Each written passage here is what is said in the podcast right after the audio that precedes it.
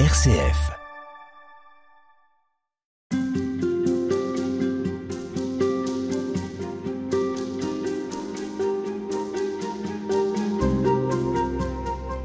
On a parlé au début de nos entretiens, euh, Marie Farouza, de cette question du vide qui nous habite, ou en tout cas de cette sensation de vide parfois. C'est quand même euh, important à souligner parce que le jeune, soit, on va dire, euh, braque le projecteur sur ce vide, soit l'amplifie, en tout cas peut en amplifier la sensation. Comment ça s'articule ces deux questions, cette, ce vide anthropologique qui est en nous? Alors, euh, je dirais qu'au fond, ce, vide anthropologique en nous, cette question du désir et cette question du jeûne, il s'agirait de pouvoir euh, réaccueillir au fond euh, notre désir profond, ce qui me manque au fond. Et c'est ça, je manque de quelque chose, mais quel est mon manque? Est-ce que je peux être comblé Est-ce que je peux être comblé euh, ou est-ce que j'accepte de ne pas être complètement comblé de manière inconfortable, paisiblement? Voilà. une intranquillité. Une voilà, une forme d'intranquillité, mais, mais, de, mais de paix aussi, de dire, mais là encore, je le dis comme je me le dis, hein, parce que mm. moi-même je, cherche. Euh, effectivement, cette question du vide, elle, touche à notre angoisse profonde. Mais aussi, ça touche à notre capacité de créativité, ça touche à notre humanité en, désir de Dieu.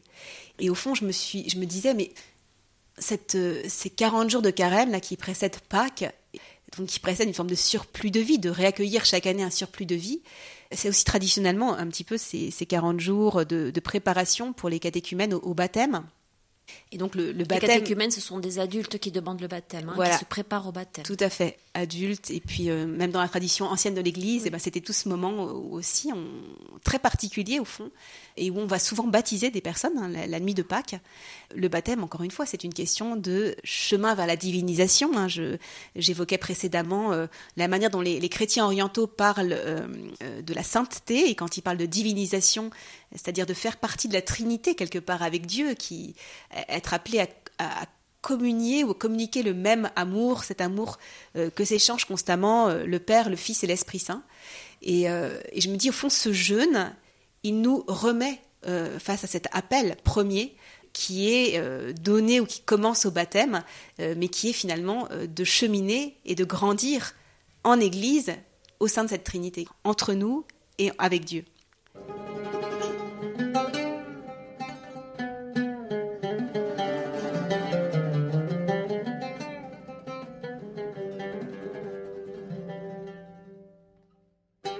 Pour en revenir à ce désir jamais comblé qui nous habite, qu'est-ce qu'on en fait? Eh ben voilà, ce désir jamais comblé qui nous habite, c'est au fond reconnaître. Euh, alors d'une part, deux choses un peu me venaient. La première chose, c'est qu'est-ce qui me fait vraiment vivre? C'est quoi le chemin de vie pour moi? Qu'est-ce qui me rend vraiment heureux?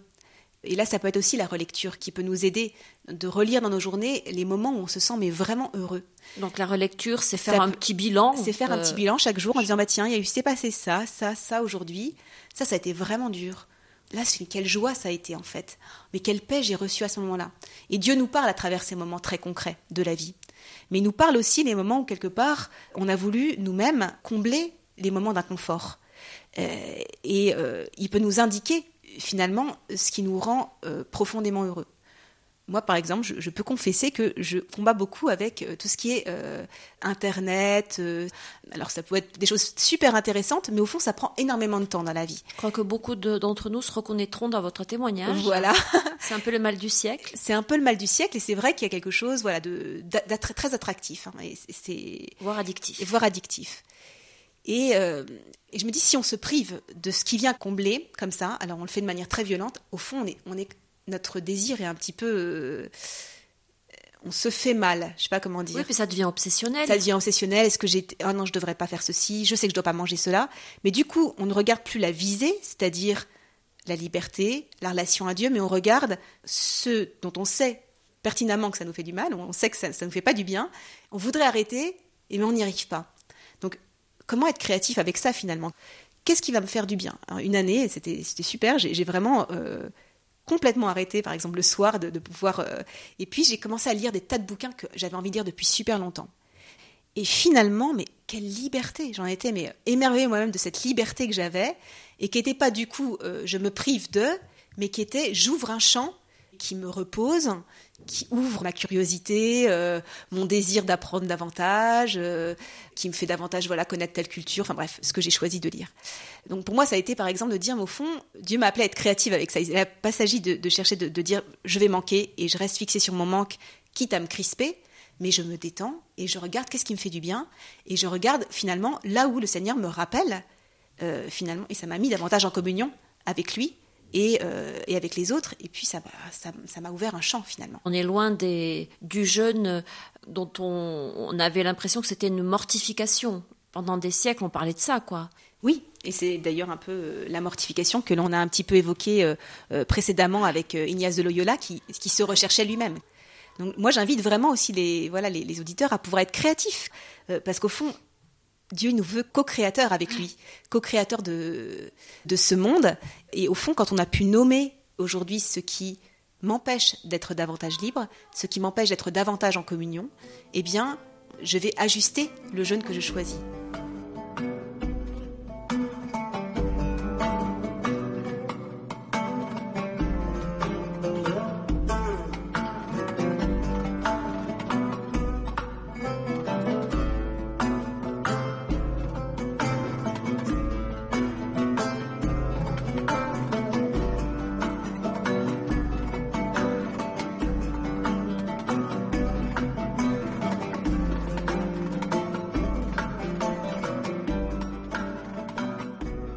J'ai un autre petit exemple, si c'est possible de le dire. C'est, euh, je pensais à Etil Soum, que j'aime beaucoup. Euh, donc, qui est cette jeune femme juive qui a vécu aux Pays-Bas euh, pendant la guerre. Alors, elle n'était pas particulièrement croyante, mais comme toute juive, elle était menacée par les, les décrets nazis qui limitaient finalement de plus en plus la liberté. Et à un moment donné, elle raconte qu'elle aimait beaucoup son petit chocolat du matin et elle se met à boire du lait simplement. Il y a encore du chocolat mais elle se dit je préfère commencer moi-même à m'auto-limiter, de manière à être davantage libre le jour où on va vraiment me limiter. Et elle le fait de manière très positive et de manière très libre. Et ce qui est incroyable quand on lit, et j'encourage à lire Une vie bouleversée, la de Soum, mais en fait, elle a une capacité d'émerveillement. Alors, elle combat aussi avec ses émerveillements, puis elle combat sur beaucoup de choses d'ailleurs, mais euh, qui fait qu'à un moment donné, par exemple, elle dit bah voilà, on a une allée, on n'a pas le droit d'aller dans les petits champs, mais en fait, devant nous, le ciel s'étend à l'infini. Et ce que j'aime chez elle, c'est qu'elle va choisir euh, justement ce manque de nourriture ou ce, petit goût en plus, mais en fait, elle va goûter davantage. Elle va se priver de quelque chose qui, a bon goût, ce chocolat qu'elle aime tant le matin, mais finalement, elle va, ouvrir un champ pour goûter davantage ce qui lui est donné, ce qu'elle a aujourd'hui, non pas ce qui n'est pas possible, ce sur quoi elle n'a pas pouvoir, mais finalement elle va, euh, rentrer dans cet émerveillement. Et ça, je trouve que pour moi c'est très inspirant en tout cas. C'est un principe de réalité ou c'est plus que ça? Alors pour elle, c'est clairement un principe de réalité, mais ça pourrait le devenir pour nous, j'ai envie de dire par moment quand je, regarde le monde autour de nous. Euh, donc le principe de la réalité l'invite à ça, mais cet exemple peut aussi nous amener à regarder quel est dans mon principe de réalité ce que je peux choisir dans ce jeûne qui va provoquer chez moi l'émerveillement sur autre chose, qui va me donner de goûter davantage euh, la vie, euh, même les aliments. Enfin voilà, euh, dans l'Église par exemple, on invite à ne pas jeûner le dimanche pour vraiment vivre la résurrection, même au cœur du carême. Bah, peut-être que justement la petite chose que je vais décider de pas manger pendant mon carême ou oui, il faudrait bien faire la différence entre ce dont je vais me priver pour le goûter davantage et ce qui est vraiment finalement un handicap qui m'empêche de vivre dont j'aimerais bien me débarrasser à un moment donné pour vraiment vivre plus librement dans la suite. Donc ça, c'est encore une question de discernement. De discernement et de créativité, disons. Et de créativité, et de créativité, euh, pour pouvoir continuer justement à, regarder. Et peut-être justement, euh, encore une fois, pour revenir sur cette question de euh, ce que je comble de mon propre vide, voilà, de nommer au fond quel est mon besoin quand je, si je mange de manière excessive, si je regarde des vidéos de manière excessive, si je bois de manière excessive, ce qui va me remplir de manière excessive pour combler un vide intérieur, pouvoir nommer, mais au fond, euh, c'est quoi C'est quoi de, de quoi j'ai besoin d'être nourri profondément? Et puis Seigneur, viens, viens me montrer toi-même, finalement là où tu veux me nourrir, là où tu veux euh, que je grandisse en communion avec toi, avec les autres, euh, là où tu veux plus libre et puis davantage à ton image aussi peut-être. Pour finir ces entretiens, Marie Farouza, est-ce que je peux vous demander euh, quel goût il a pour vous ce, carême 2023 euh, Quel goût il a pour moi? Eh bien, je peut-être il va se développer au fur et à mesure que ce carême va avancer et je vais peut-être le découvrir. Qu'est-ce que ce carême me propose? Ou je suis en train de le découvrir euh, Mais je garde au fond cette idée de, l'émerveillement.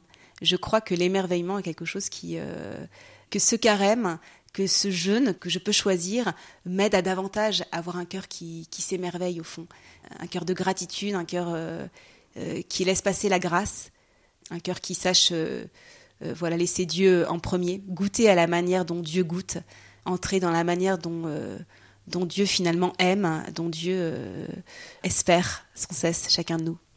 Un très grand merci à vous. Merci à vous.